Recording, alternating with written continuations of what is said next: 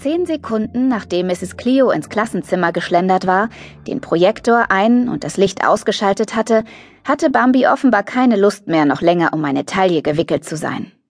Das äußerst aktive dämonische Schlangentattoo, das über meinen Bauch glitt, war grundsätzlich nicht davon begeistert, längere Zeit bewegungslos an einer Stelle zu verharren. Besonders nicht während eines öden Vortrags über die Nahrungskette. Ich rührte mich nicht und widerstand dem Drang, wie eine Hyäne zu kichern, während das Tattoo zwischen meinen Brüsten hindurchglitt und dann den diamantförmigen Kopf auf meine Schulter legte. Weitere fünf Sekunden vergingen, in denen mich Stacy fragend ansah. Ich zwang mich zu lächeln, wusste aber, dass Bambi noch nicht liegen bleiben würde. Ihre Zunge zuckte hervor und strich über meinen Hals. Ich hielt mir die Hand vor den Mund, um nicht laut zu lachen, und rutschte auf meinem Platz hin und her. Leila, hast du irgendwas eingeworfen? fragte Stacy leise, während sie sich die dichten Strähnen ihres Ponys aus den dunklen Augen strich. Oder hängt meine linke Brust raus und winkt der Welt zu? Als meine beste Freundin wärst du verpflichtet, mir sowas zu sagen.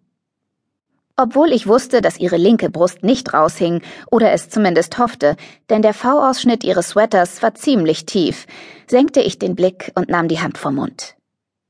Mit deiner Brust ist alles in Ordnung. Ich bin nur unruhig. Sie zog die Nase kraus, dann konzentrierte sie sich wieder auf Mrs. Cleo. Ich atmete tief ein und betete, dass Bambi sich für den Rest der Unterrichtsstunde nicht mehr bewegen möge. Mit der Schlange auf meiner Haut kam ich mir vor, als hätte ich irgendwelche komischen Ticks. Wenn ich alle fünf Sekunden herumzappelte, würde mich das nicht gerade beliebter machen. Zum Glück war es inzwischen schon deutlich kühler geworden und Thanksgiving stand vor der Tür. So konnte ich Bambi unter Rollkragenpullovern und langen Ärmeln verstecken. Zumindest klappte das, solange die Schlange nicht auf die Idee kam, sich auf meinem Gesicht zu zeigen. Das machte sie besonders gern, wenn Zane in meiner Nähe war. Er war ein absolut hinreißender Wächter, eines von jenen Geschöpfen, die wie Menschen aussehen konnten, wenn sie es wollten, deren wahre Gestalt allerdings dem entsprach, was Menschen als Gargoyles bezeichneten. Die Aufgabe der Wächter bestand darin, die Menschheit vor allem zu beschützen, was ihnen nachts Angst einjagte, und tagsüber genauso. Ich war mit Zane aufgewachsen und jahrelang total verliebt in ihn gewesen. Bambi bewegte sich, ihr Schwanz kitzelte mich seitlich am Bauch.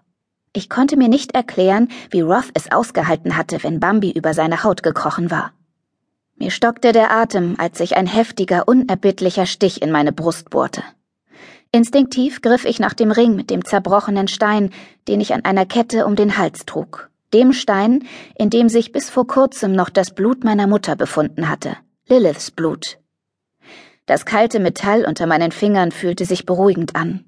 Das hatte allerdings nichts mit der familiären Verbindung zu tun, zumal ich kein Interesse an einer Beziehung zu meiner Mutter hatte, sondern damit, dass der Ring neben Bambi mein einziges Erinnerungsstück an Astaroth war, den Kronprinzen der Hölle, der das Undämonischste gemacht hatte, was man sich nur vorstellen konnte.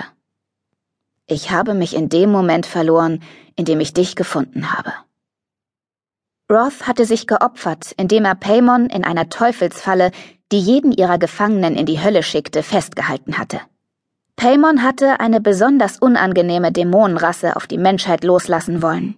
Eigentlich wäre es an Zane gewesen, Paimon an der Flucht zu hindern. Doch Roth, Roth hatte Zanes Platz eingenommen. Und jetzt war Roth in den Feuergruben der Hölle gefangen.